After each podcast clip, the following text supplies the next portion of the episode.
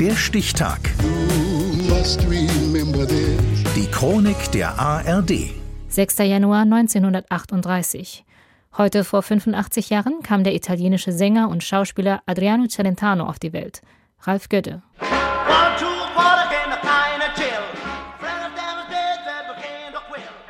Angefangen hat er seine musikalische Karriere mit Rockmusik, als italienische Antwort auf Elvis Presley.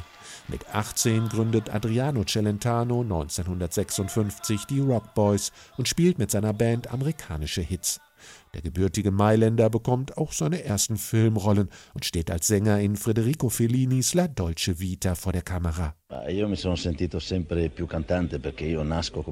Ich habe mich immer mehr als Sänger gefühlt. So habe ich ja angefangen. Später hat das Kino dann ein bisschen meiner Zeit in Anspruch genommen, aber ich bin eher ein Sänger.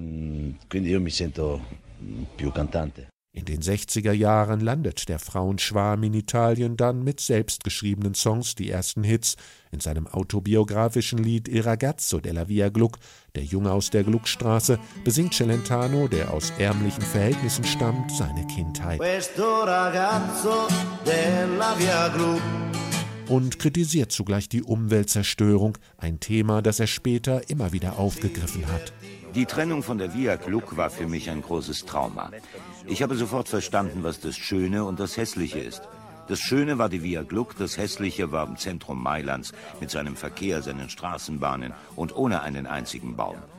Das Trauma bewirkte bei mir, dass ich in meinen Liedern immer die gleichen Themen behandle. Ich singe praktisch immer dasselbe Lied.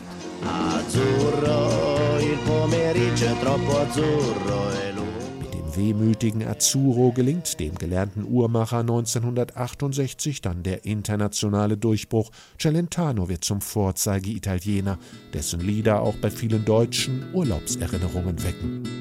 Una festa sui prati.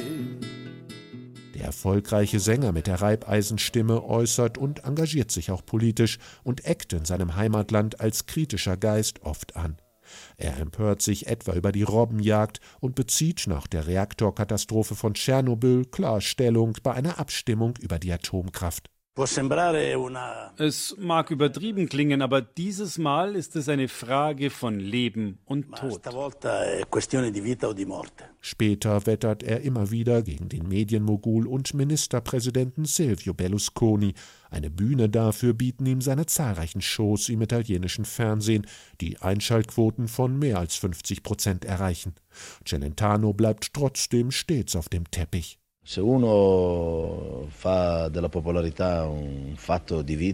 Wenn Popularität eine Überlebensfrage wird, dann kann man auch daran sterben.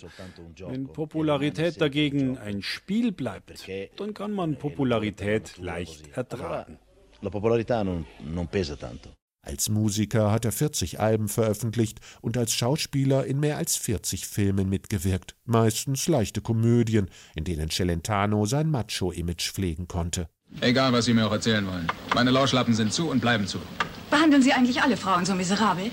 Miserabel? Ich behandle sie einfach schlecht. Aus der Öffentlichkeit hat sich der dreifache Vater inzwischen zurückgezogen, aber das italienische Multitalent ist immer noch kreativ.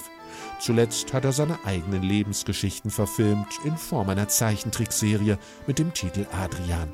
Heute feiert Adriano Celentano seinen 85. Geburtstag.